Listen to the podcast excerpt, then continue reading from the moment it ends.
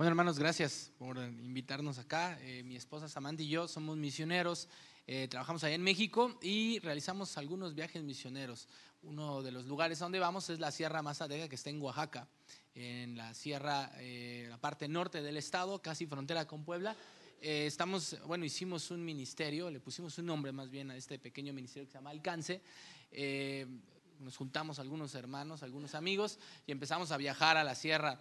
Empezamos hace tres años, eh, empezó con un viaje que hicimos en el Instituto Bíblico por ahí y se nos quedó en el corazón, conocimos estas iglesias y empezamos a viajar con más, con más este, frecuencia. Y bueno, el día de hoy ya tenemos eh, viajes cada dos meses, casi estamos viajando y ya hemos visitado gran parte de esta sierra. Nos dimos cuenta que allá en la sierra pasa algo bien curioso. Eh, uno pensaría, son comunidades indígenas, hablan náhuatl, hablan mazateco, y ahí no debe de haber cristianismo. Bueno, en esta sierra sí hay cristianismo. Hay una comunidad, por ejemplo, que se llama Santiago Texcalcingo, que tiene 16 iglesias, y 16 iglesias cristianas y una iglesia católica. Todos se llaman hermanos ahí. Y uno se preguntará, entonces, ¿a qué vamos si ya tienen evangelio? Bueno, vamos porque nos dimos cuenta que estas este, una de estas iglesias tiene 70 años ahí, más de 70 años ahí, y ya se han vuelto familias cristianas religiosas.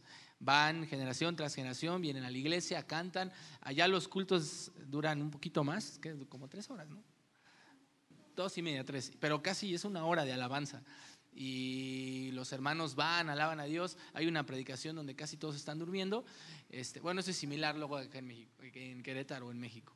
Pero, eh, pero el mensaje, por ejemplo, es muy pequeño, poca enseñanza. Y cuando tú le preguntas a los hermanos, eh, acerca de la salvación no tiene idea, se vive una religión allá. Así es que nosotros eh, hemos visto que el espacio que Dios nos, eh, en el cual nos involucra es enseñanza. Pero al estar con los hermanos dimos cuenta que no solamente podemos subir a enseñar, hemos evangelizado, hemos enseñado, pero también vimos muchas necesidades. ¿Cómo puede obrar el amor de Dios en nosotros si vemos a nuestros hermanos tener necesidad y simplemente decimos que Dios te bendiga, hermano? No puede ser así. Así es que nosotros propusimos en nuestros viajes, aparte de evangelizar, aparte de enseñar, eh, bueno, subimos algún tipo de ayuda social. Mi esposo y yo en particular nos enfocamos en esa parte de nuestro ministerio.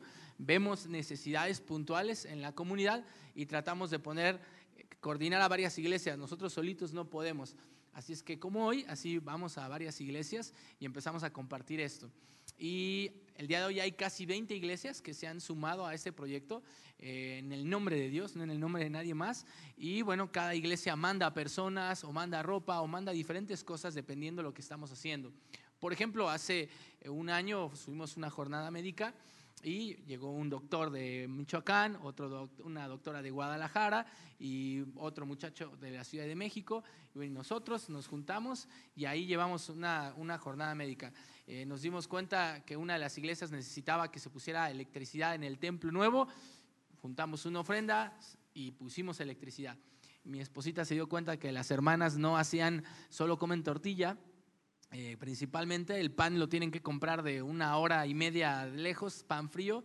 Y dijo, bueno, ¿y si les enseñamos a hacer pasteles? Allá no hay gas, así es que con los hornos de leña, los hornos de leña, con el horno milagro, pues, con fogatita de leña, o baño María y se puso a hacer pasteles con las hermanas y les enseñó.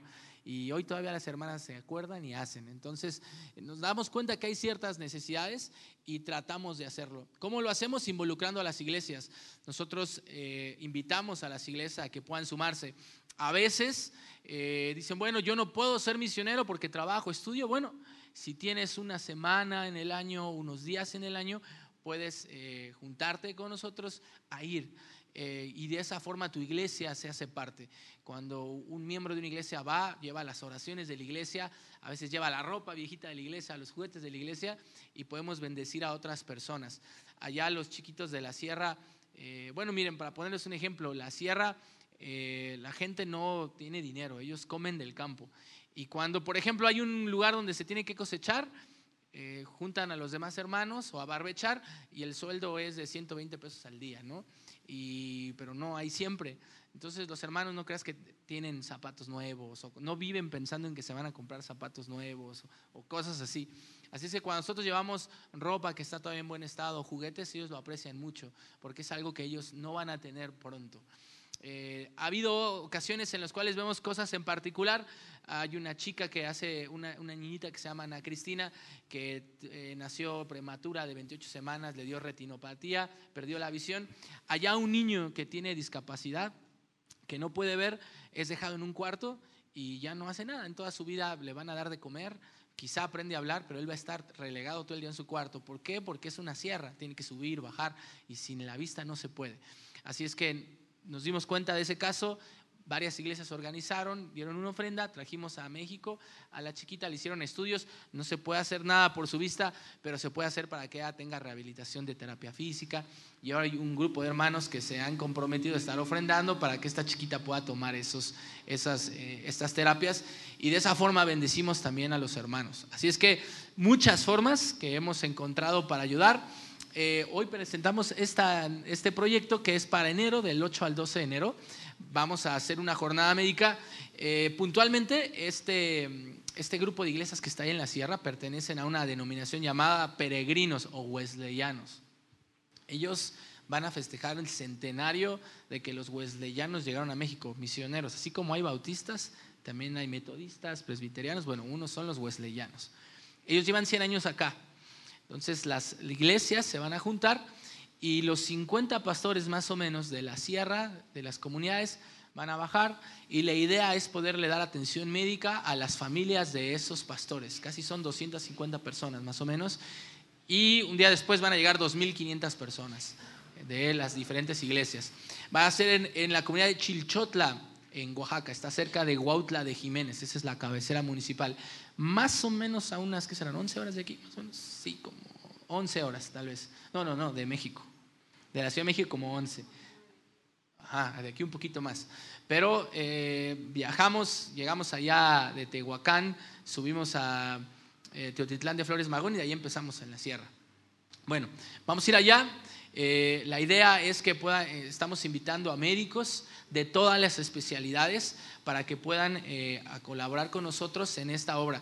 Miren, cuando hemos ido allá nos hemos dado cuenta que hay varias necesidades puntuales. Por ejemplo, la gente allá no tiene gas, así es que cocina con leña. Cuando alguien cocina con leña en lugares muy bajitos, el humo empieza a perjudicar mucho no solamente cocinan con leña, sino como la basura la ocupan para prender el fuego, el unicel o el plástico lo queman y entonces todo eso llena los pulmones. Allá hay muchas enfermedades de vías respiratorias. Otra cosa muy común es eh, los señores empezaron a consumir Pepsi como locos y, en vez, y cuando están en el campo, en vez de tomar agua, toman Pepsi, así como va. Entonces ya empezó a afectar su sistema de muchas maneras, desde los riñones hasta la diabetes, hipertensión. Eh, subieron las papitas y los fritos y todo eso. Entonces ahora los niños ya no comen más queso porque no, les gusta la otra comida, ¿no? aunque ellos tienen el campo. Y bueno, ya hemos podido constatar cómo hay niños que a los 12 años tienen las mandíbulas sin muelas. Entonces ya están, ya están mal. Es que un eh, odontólogo allá vendría, pero así caído del cielo, literalmente, porque se necesita mucha de esa ayuda. De todas las especialidades eh, queremos tener esta ayuda. Nos estamos desafiando en particular poder subir un equipo de ultrasonido.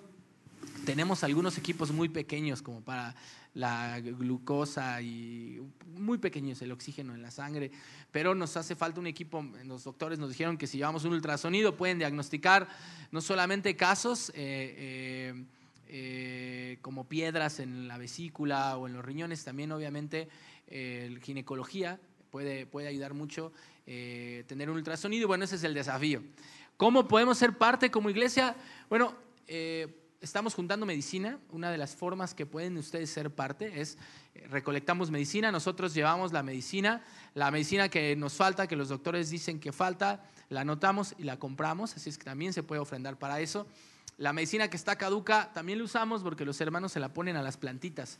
Ahí en las milpas le ponen una, una, pastillita, yo era muy escéptico en todo eso, pero los hermanos dicen, no, sí, crece más, más grande la milpa y bueno, yo les creo. Entonces, ellos ponen la medicina caduca ahí y listo. Eh, un día lo intenté con una planta, una florecita que le regalé a mi esposa y se murió bien rápido, así es que no la supe usar bien. De verdad eso pasó. Pero, pero bueno, ellos la ponen ahí, así es que se puede usar. La que si es mucha la, tiramos, hay personas del centro de los servicios de salud nacional que nos regalan medicina y nos dicen si está caduca te tienes que comprometer a desecharla. Así es que si nos piden eso lo hacemos también. ¿Qué más podemos traer? Ropa. Eh, allá hace falta mucha ropa limpia y que esté en buen estado. Si nosotros tenemos un filtro ahí. Si vemos mancha rara, ¡puc! a la basura. Y si está roto, también queremos que ellos tengan algo que puedan usar. Así que si ustedes tienen ropa, pues, calzado, lo pueden traer, que esté limpio, si lo quieren clasificar mejor, pero si no, nosotros lo subimos. Juguetes también, los niños la verdad que aprecian mucho los juguetes y hay un chorro de niños allá, así es que eso también nos sirve mucho. ¿Cómo además pueden participar? Yendo, hermanos. Evidentemente sus oraciones son pilar para esto, pero el desafío de hoy va a ser ir. El desafío de hoy es y de hecho vamos a abrir la palabra para darnos cuenta eh, cómo quiere Dios que nosotros vayamos. Si tú vas, hermano, puedes sumarte con nosotros del 8 al 12 de enero. Nos vamos a ir el 8, salimos de la Ciudad de México. Por aquí Marce me decía, bueno, si se viene un grupo de acá de Querétaro, a lo mejor los alcanzan en Tehuacán. Sí, podrían alcanzarnos allá. Subimos, vamos a estar allá 9, 10 y 11 haciendo la jornada médica y el 12 nos bajamos.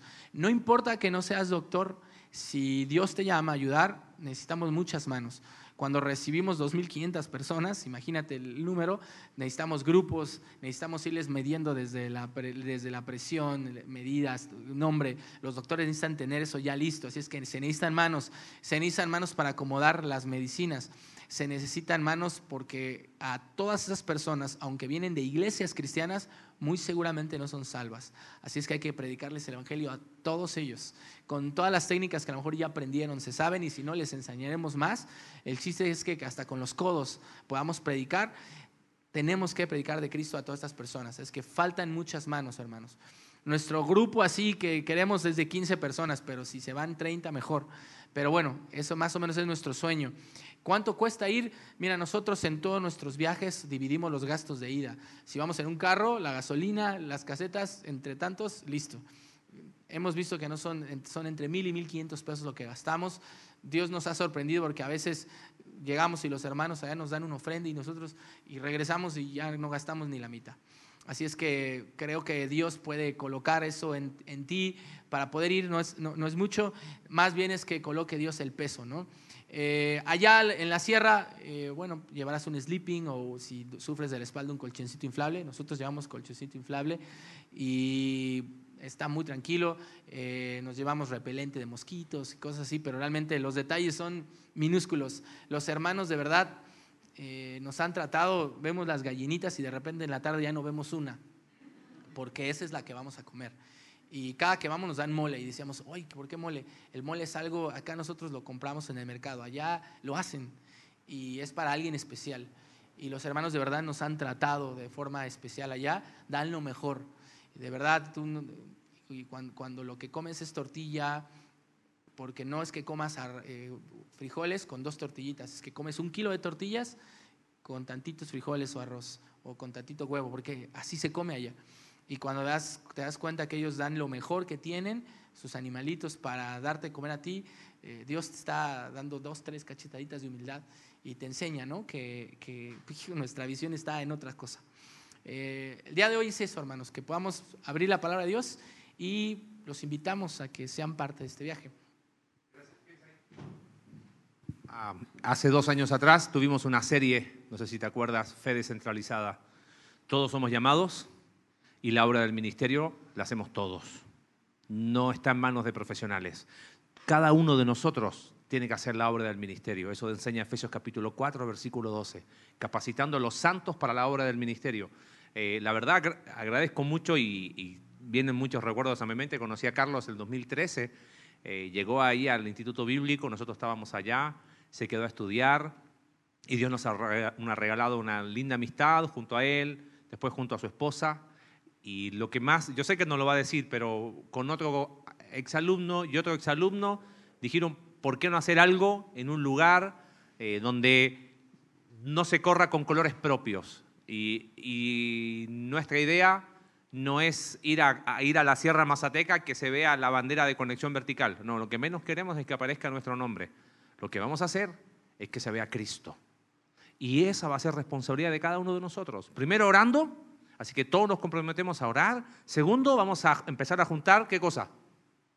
Ropa. Entonces, ¿qué necesitamos? Alguien que diga, Marce, yo me ofrezco voluntario a recibir la ropa, a clasificarla, a ver cuál va a estar limpia, doblar, cosa de ahorramos tiempo y trabajo y la llevamos. Si se llega a armar un grupo más grande de acá, ya estoy hablando ahí con los jóvenes y por qué no, empieza a separar del 8 al 12 médicos, odontólogos, pediatras, psicólogos, ginecólogos, lo que venga. Y si no, eh, cualquier ólogo también es bienvenido, ¿ok? Necesitamos ir eh, a hacer chamba, predicar el Evangelio. Así que si llegas a tener algunos días de vacaciones, oye, del 8 al 12 nos vamos y como iglesia poder estar ahí. La verdad, yo estoy convencido de algo. Nuestra visión va a cambiar. No solamente cuando entendamos que crecemos como comunidad puertas adentro, sino también cuando nos hacemos puertas afuera. Así que Dios nos está regalando esto. La idea es, ¿por qué lo estamos haciendo con ellos? Es porque hacerla del llanero solitario es para ir una vez y no ir nunca más. Acá hay un trabajo que ya lleva tres años, que se le ha dado continuidad y que hemos podido ver que ha, habido fruto y que cada vez hay más oportunidad. Entonces, ¿sabes qué? Nos sumamos a eso. Así que vamos a orar, vamos a dejar este tiempo en las manos de Dios, el tiempo con la palabra, pero en especial que Dios toque nuestros corazones a través de su palabra. Y por qué no hacer de este viaje la oportunidad para que Dios empiece a transformar la perspectiva y la visión de cada uno de nosotros. Vamos a orar. Señor, te damos gracias por el desafío y el ánimo, Señor, que es para cada uno de nosotros la oportunidad de ser de bendición en ese precioso lugar donde veíamos en las imágenes. Gracias por la vida de Carlos, de Sam y del resto de los muchachos, que ya lleva tres años yendo, Señor, a la sierra, eh, sembrando el Evangelio. Y qué interesante, personas que, que terminaron haciendo el Evangelio una tradición después de tantos años necesitan volver a escuchar el Evangelio. Padre, para eso estamos. Señor, tenemos una misión como iglesia y eso va mucho más allá de reunirnos un domingo. Padre, necesitamos compartir ese Evangelio con nuestras familias, con nuestros amigos, en nuestro trabajo y aún en los lugares donde más se necesita. Permítenos ver esta oportunidad en enero como la ocasión para ir con una mano llena del Evangelio, con una mano llena de las bendiciones que tú nos das, con algunos bendecidos con una profesión que pueden usar en ese lugar, bendecidos, Señor, con ropa que pueden regalar para ese lugar, juguetes, medicinas, dinero. Y Señor, ¿por qué no un grupo de este lugar, de esta iglesia, tu iglesia, pueda ir y ser parte presente en ese lugar? Señor, al abrir tu palabra ahora, háblanos, te lo pedimos en el nombre de Jesús. Amén. Y bueno, hermanos, pues como les decía, quiero usar la palabra de Dios para que Dios nos, nos anime, nos, nos aliente. Y yo le puse a esta predicación de título, hazlo sencillo, hazlo fácil. Sabes, eh, todo en, esta, en este mundo ya digital que tenemos tiene formas, ¿no? Tiene modos. El teléfono tiene modo avión, eh, los aparatos eléctricos tienen modos, bueno, hasta el Fortnite que todos juegan tiene modo. Y en este modo también eh, pienso que la fe tiene un modo. Eh, hay un modo para nosotros eh, compartir nuestra fe. Es un modo muy sencillo, de hecho. Hoy vamos a enfocarnos en Romanos capítulo 10. Cuando tú lees Romanos capítulo 10 es inevitable pensar, si te gustan los debates teológicos, en Romanos 9 y Romanos 11. estos debates que se hacen acerca de la elección soberana de Dios, la predestinación, los elegidos, etcétera. Y en medio de todo eso, Pablo lanza este capítulo 10 para decir, ok, mira, es cierto, Dios elige, Dios es soberano, eh, no solamente es Israel, también son los gentiles, pero sabes que hay una, hay una forma de hacer esto real, hay una forma en la cual esto tiene que hacerse. Y sabes, el, autor, este Pablo, dice, la forma es una forma muy, muy, muy sencilla. Fíjate que cuando empieza él compartiendo ahí en el capítulo 10, versículo 1, dice que su anhelo Ciertamente el anhelo de su corazón y su oración es por la salvación. Y creo que nosotros compartimos ese anhelo de Pablo. Si estamos aquí es porque tenemos ese anhelo de la salvación, de lo que Dios ya hizo por nosotros y lo que va a seguir haciendo. Es el mismo anhelo, estamos en la misma frecuencia. Y Pablo le tiene que decir a los judíos que Acuérdate que el judío lo que pensaba es, la salvación tiene que ser por obras, ¿no? Tiene que ser por cosas que hagamos. Yo ahí en la sierra lo veo así. La gente realmente piensa que si va a la iglesia y canta, realmente va a ser salva. Tú cuando le preguntas si son salvos, no sé, ya Dios sabrá, pero, pero si llevan mucho tiempo en la iglesia. Bueno, acá o allá en México no es diferente. Eh, desgraciadamente en muchas de nuestras iglesias todavía hay muchas personas que piensan que por venir acá y cantar estamos cumpliendo con nuestra dosis de cristiandad. Desgraciadamente en las iglesias todavía hay personas que dicen, voy a mandar a mi hijo al club bíblico o al grupo de jóvenes, así como lo mandan al ballet o a las clases de guitarra, también necesita su hora de Biblia. Y piensan que con eso ya se llenó el nivel de cristiandad. Desgraciadamente el Evangelio no se trata de eso. El Evangelio no depende de las obras, no se trata de eso, se trata de Cristo. Pablo dice que como las obras no las podemos cumplir en cabalidad para cumplir toda la ley, entonces no podemos ser salvos por eso. ¿Cómo somos salvos? Por la creencia de Cristo. ¿Quién es Cristo? El único que sí pudo cumplir toda la ley y gracias a que Él pudo cumplir todo eso, si nosotros ponemos su confianza en Él, podemos ser salvos. Empieza hablando Pablo diciendo, no podemos cumplir esta ley, el que la puede cumplir es Cristo. Así es que el truco, la modalidad fácil del Evangelio es mejor confiar en Él. ¿Y qué más hizo Cristo? Bueno, Pablo sigue diciendo acá, ¿saben? Y, de hecho usa, si tú eres curioso te vas a dar cuenta que Él ocupa un chorro de pasajes del Antiguo Testamento en Romanos 10, cita un montón. Hace rato platicaba con Marce cómo Él interpreta los pasajes del, y les da un nuevo sentido a los pasajes eh, para aplicarlos acá en Romanos 10. Y dice, ¿sabes qué? Los antiguos en Deuteronomio, si tú lees ahí Deuteronomio 30, dice, ¿quién subirá al monte o quién irá después del mar para traernos la salvación? No, no, no, no es tan complicado, no hay que bajar nuevamente la ley.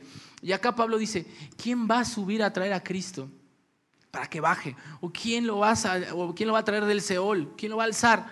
Refiriéndose a su encarnación y a su resurrección. No se necesita inventar el hilo negro, es lo que está diciendo Pablo. No necesitamos ir por allá a buscar. Es sencillo. Si confesamos con nuestra boca que Jesús es el Señor y con nuestro corazón creemos que Dios lo levantó de los muertos, ese será salvo. El modo de la fe es sencillo. No se necesita gran cosa para entenderlo. Es así de sencillo. Jesús es nuestro Señor, sí, porque que, Dios, que Jesús sea nuestro Señor es que Jesús es Dios. Se encarnó, el Dios preexistente que existió desde la eternidad junto al Padre, Él es el que se encarnó. Ese Jesús, ah, bueno, es el que confesamos como Señor. ¿Y qué más? Bueno, su obra consumada en la cruz. ¿Por qué murió Jesús? Porque tú y yo merecíamos morir. Y lo que Él hizo fue pagar el precio por nosotros. No había otra forma que Dios quedara satisfecho. Tenía que morir Él mismo en la forma de su Hijo. Así de sencillo. Entonces, ¿por qué no hay tantos cristianos? Bueno, porque una cosa es tenerlo acá y otra cosa es tenerlo acá. Y esa es la diferencia y, es y eso es a lo que nos manda Dios. Muchos, si ahorita sales acá afuera y le preguntas a las personas, ¿crees en Dios? ¿Qué van a decir? Que sí. El conocimiento de Dios está acá en muchas personas, y más si somos mexicanos. Acá nacimos con el Jesús desde aquí, el, niñito que, que se arrulla, las creencias, las tradiciones pero nosotros tenemos que hacer entender a la gente la verdadera esencia del Evangelio. Por eso Pablo, al expresar la forma de la fe, el modo dice, primero tenemos que tener lo básico, lo sencillo, no hay que inventar el hilo negro. La encarnación, Jesús es el Señor, la resurrección. Por eso maneja esos dos términos. Y Pablo sigue diciendo, bueno, ya que entendieron eso, quiero que entiendan la segunda cosa, que el Evangelio es para todos. No solamente es para los judíos, sino es para todo. Y si tú vas leyendo allá, dice, en el 11 dice, pues la escritura dice, todo aquel que en él creyere no será avergonzado. Todo aquel que en él creyere no será avergonzado, porque no hay diferencia entre judío y griego, pues, él mismo, pues el mismo Señor es de todos. Es rico para con todos los que le invocan, porque todo aquel que invocar el nombre del Señor será salvo. ¿Cuántos son todos? Pues todos. El Evangelio es para todos, no es exclusivo. No es solamente para algunos cuantos, para la familia Conexión, no solamente es para ellos, es para todos. pero solamente es aplicable para los que creen. Solamente benefician a todo aquel que en Él cree. Pero el corazón de Dios está en que todos se salven. Jesús vino a morir por todos.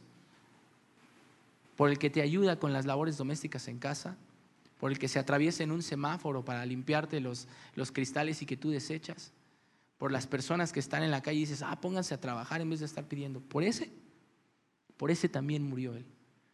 Y Pablo lo que le está diciendo aquí al judío es, no solamente son los judíos, son todos. Mira, a lo mejor nosotros aquí no tenemos distinción entre gentiles y judíos, pero ¿a poco no hacemos distinción? Aquí en México somos súper clasistas. Si no, fíjate tu círculo social. ¿Quiénes son tus amigos? Nada más. Chécate quiénes son tus amigos. Y mira con quién estás. Es más, en tu trabajo, ¿le hablas a todos? ¿Convives con todos? Tendemos como mexicanos a ser muy clasistas. Nuestra sociedad tiende a ser así. Pero ¿sabes qué? Acá Pablo está, está hablándole a los judíos clasistas de entonces, pero nos habla a nosotros. El Evangelio es para todos porque el corazón de Dios es para que todos se salven. Y si es para todos, entonces nosotros tendríamos que salir un poquito de la burbujita en la que estamos y empezar a compartir el Evangelio para todos. Mira, aquí dice que todo aquel que invoque el nombre del Señor será salvo. Sigue siendo fácil, el modo fácil, solo tiene que invocar. Bueno, ¿y qué significa invocar? Bueno, nosotros a lo mejor acá tenemos la idea de que invocar es como el arte de magia de Bocus Pocus o lo que sea. Invocamos algo y eso aparece. Pero en realidad la palabra invocar es solamente llamar a algo por su nombre, en un sentido enfático de creer que eso va a aparecer. Si yo digo, esposa, ven acá, viene para acá, le estoy invocando, no le estoy haciendo magia ni brujería, estoy invocando. Bueno, pero ¿cómo vas a invocar? Yo, yo sé que ella viene para acá, si yo le pido, por favor, porque la conozco. ¿Cómo la gente va a invocar a un Señor que no conoce? Es sencilla la fe, solamente hay que invocar al Señor, ahí dice. Pero esta palabra invocar tiene que corresponder a conocer primero. Para que alguien pueda invocar el nombre del Señor, tiene que pasar de acá a acá. Jesús tiene que ser no solamente algo intelectual, tiene que ser algo real en la vida. Ese es el punto fino de esto. Nosotros tenemos que ayudar a que la gente invoque, conozca el nombre de Jesús. Y para eso se necesita que les hablemos. Y mira, es para todos, sí, pero también tiene una estrategia. Es fácil, el modo es fácil, el modo es para todos, pero también tiene una estrategia. Y Dios puso una estrategia. Mira, fíjate, acompáñame en el capítulo 14, y en eso me quiero enfocar hoy. Dice, ¿cómo pues invocarán a aquel en el cual no han creído? ¿Y cómo creerán en aquel de quien no han oído? ¿Y cómo oirán sin, saber, sin haber quien les predique? ¿Y cómo predicarán si no, fuesen, si no fuesen enviados? Ponlo al revés. Nosotros primero predicamos, la gente escucha y por eso la gente cree. Efesios capítulo 1, versículo 13 dice, en el cual, habiendo oído, el Evangelio de nuestra salvación, la palabra de verdad, y habiendo creído en Él, fuimos sellados con el Espíritu Santo. La fórmula de la fe tiene que ser así. Escuchamos el Evangelio, creemos el Evangelio y por tanto somos salvos. Pablo dice muy sencillo, ¿cómo la gente va a creer si no se les predica? ¿Cómo va a predicar si no hay nadie que los envíe? La gente que predica el Evangelio tiene que ser enviado, primeramente por Dios. Pero sabes que esta es la función de la iglesia. Como decía su pastor, la iglesia es misional. Esa es la función de la iglesia, que podamos enviar a las personas y eso nos incluye a cada uno de nosotros como iglesia a ir y compartir el Evangelio.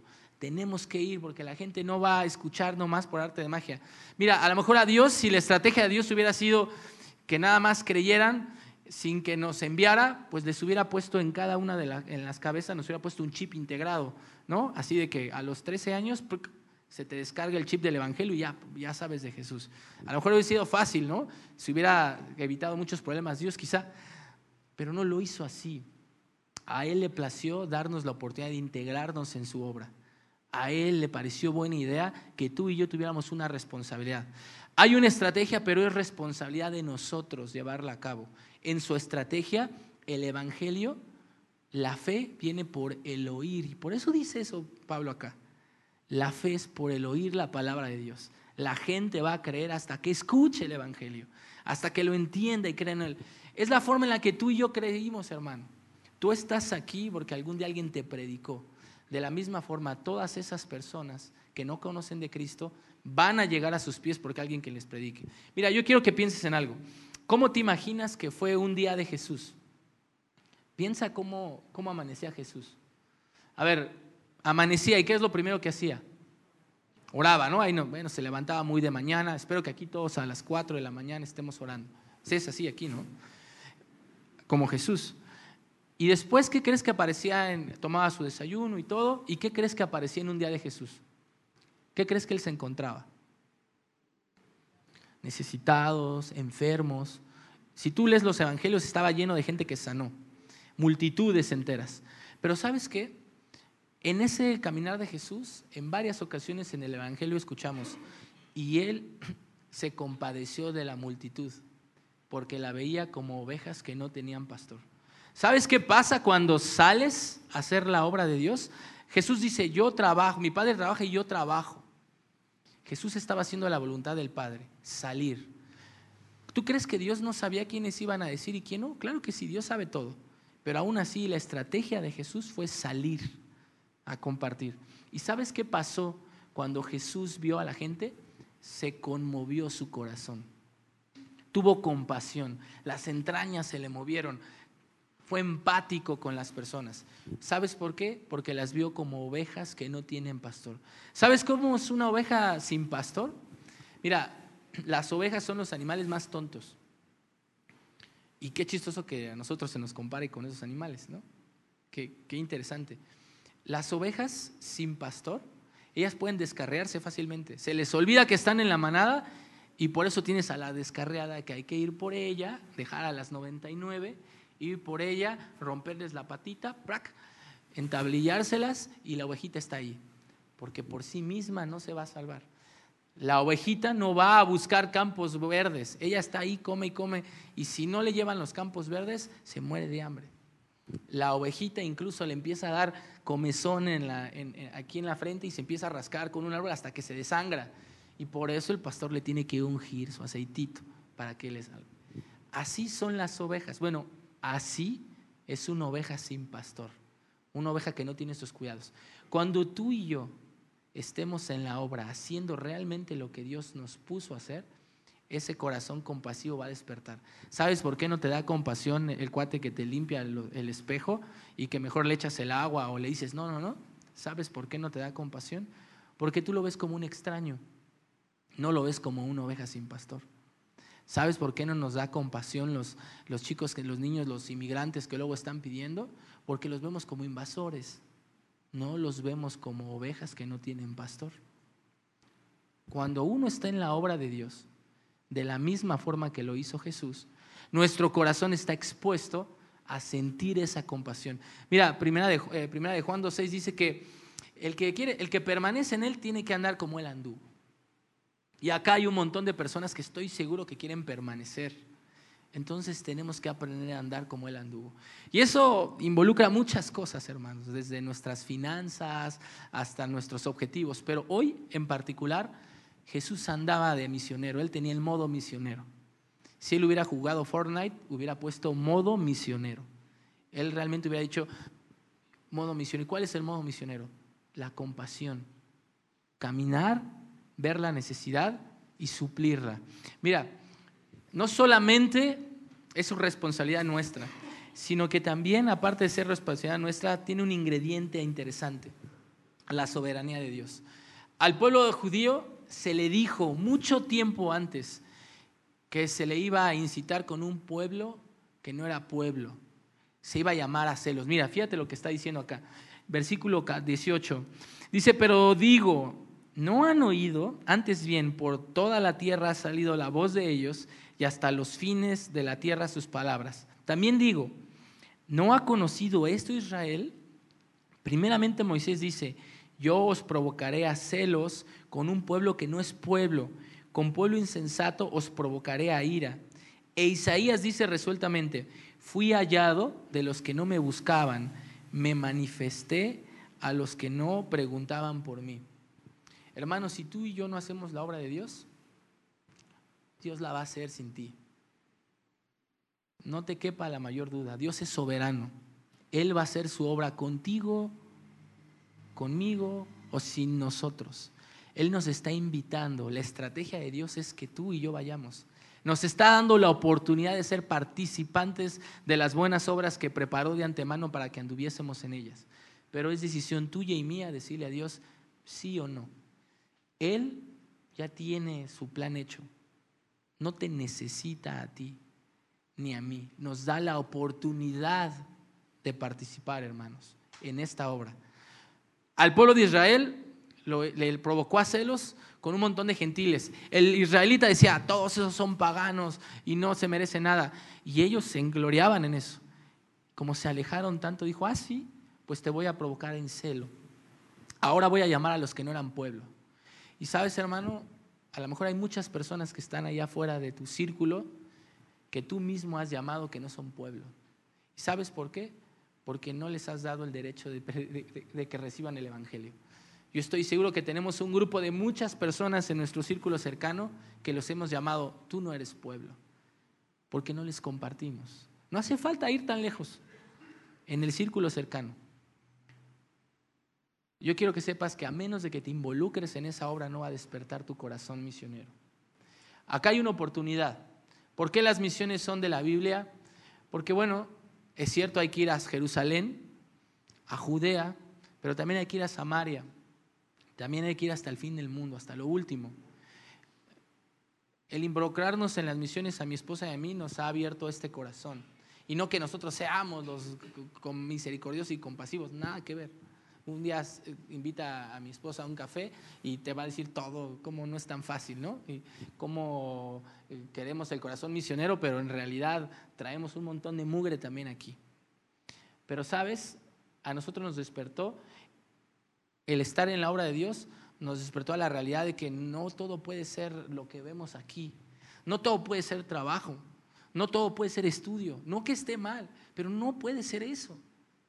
Esos no pueden ser los tesoros que están en el cielo. Si hemos resucitado con Cristo, tenemos que buscar las cosas de arriba donde está Cristo. Y saben que, hermanos, desgraciadamente los afanes de esta vida nos han nublado tanto que ya no podemos caminar en la calle sin sentir la compasión. Ir a un viaje misionero a mí me despertó y a mi esposa le despertó esta necesidad de compartir a las personas. Tú no vas a tener esta necesidad si no andas como Cristo anduvo, si no puedes salir aquí a la calle y ver a las personas así. Un viaje misionero es una oportunidad, hermanos, para que despierten ese corazón y para que lo sigan reproduciendo. A lo mejor no tienes tiempo de hacerlo de forma permanente, Quizá ahora no tengas el tiempo, pero a lo mejor tienes una semana, a lo mejor tienes un par de días. Es el deseo de mi corazón y lo que yo veo en la palabra, que nos demos la oportunidad, hermanos, de experimentar lo que experimentó Jesús, poder involucrarnos en su obra, que nos está dando la oportunidad. Mira, Dios es soberano, Dios va a hacerlo, pero no pierdas la oportunidad de involucrarte en esto. La mies es mucha. Cuando Jesús dijo que veía a todos como ovejas sin pastor, Mateo capítulo 9, del 35 en adelante. Después dice, hey, apóstoles, ¿ya vieron? La mies es mucha, pero los obreros son pocos. Esa es la realidad que vio Jesús cuando caminó en esas calles.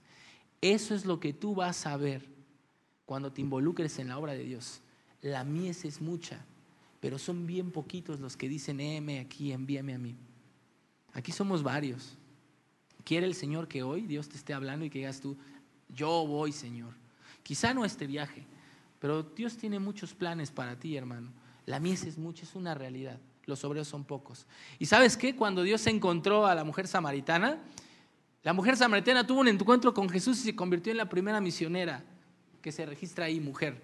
Porque fue, dejó todo lo que tenía que hacer y le fue a predicar a los demás y los trajo. Y mientras iba a hacer eso, ¿sabes qué le dijo Jesús a los discípulos? La mies es mucha, ya la mies está lista. Ustedes no necesitan hacer nada, ya lo hice todo yo, solo necesitan ir por eso. ¿Sabes por qué están listas las personas? Porque las personas tienen un chorro de problemas. Tú viniste a Cristo por la carga que tenías en tu corazón. El Señor tuvo que convencerte de que eras pecador para buscar ayuda. El mejor momento de una persona para ser sanado es cuando está enfermo. Antes no le sirve la medicina. El mejor momento para que una persona sea rescatada es cuando se está muriendo, cuando está en peligro. Desgraciadamente aquí en este mundo existimos muchas personas que nos estamos muriendo, estamos en un océano ahogándonos, pero no nos damos cuenta. Y por eso no pedimos ayuda. Pero ya estamos listos. Si tú hoy vas con uno de tus amigos cercanos y lo dejas hablar poquito, te vas a dar cuenta que hay un chorro de heridas en los corazones. Es más, tú y yo tenemos un chorro de heridas que Dios todavía está sanando. Pero la gente tiene mucha necesidad de escuchar a Dios ya está lista, ya no tienes que hacer, ya no tienes que inventarle los problemas, aunque a veces se los ocasionamos. Pero no tenemos que inventárselos, ya los tienen, ya está todo listo. Ya solamente tenemos que echarles el salvavidas que es Cristo. Solamente tenemos que hacer lo que comprendan, lo sencillito. Cristo se encarnó, Dios mismo vino a encarnarse, dejó su gloria allá, ¿para qué? Para morir por nosotros, porque lo necesitábamos, era la única forma. La mies es mucha y está lista, hermanos. Solamente hay que cegar. Desgraciadamente, esta es una realidad que vio Cristo y que tú y yo vamos a ver si hacemos su obra. Los obreros son muy pocos. Mira, me gusta mucho esta idea en el llamado de Isaías. Cuando Dios llamó a Isaías, eh, le dice, ¿a quién enviaré? Isaías dice, envíame a mí. Pero no fue sin antes haberle puesto un carbón encendido en los labios. ¿Por qué? Porque antes, para estar frente a la presencia de Dios, pues era, quedabas muerto, no podías estar enfrente de Dios. Isaías dijo, yo soy hombre muerto. Tuvo que bajar un ángel en ponerle un carbón encendido para purificarlo, para hacerlo digno. Tú y yo, hermano, ya no necesitamos eso. ¿Sabes qué fue nuestro carbón encendido? Cristo. Ya no necesitamos que se nos ponga un carbón encendido para hacer la obra. Cristo lo hizo todo. ¿Ves cómo el modo de la fe es un modo fácil? No requiere de mucho. Oye, pero yo no tengo el curso de evangelismo. Estoy seguro aquí ya te dieron curso de evangelismo hasta por los codos. Y si no, nada más recuerda qué fue lo que hizo por ti Dios en la cruz. Sencillo, hermano. A mí me gustaría que así como Isaías pudieras decir hoy, heme aquí, envíame a mí.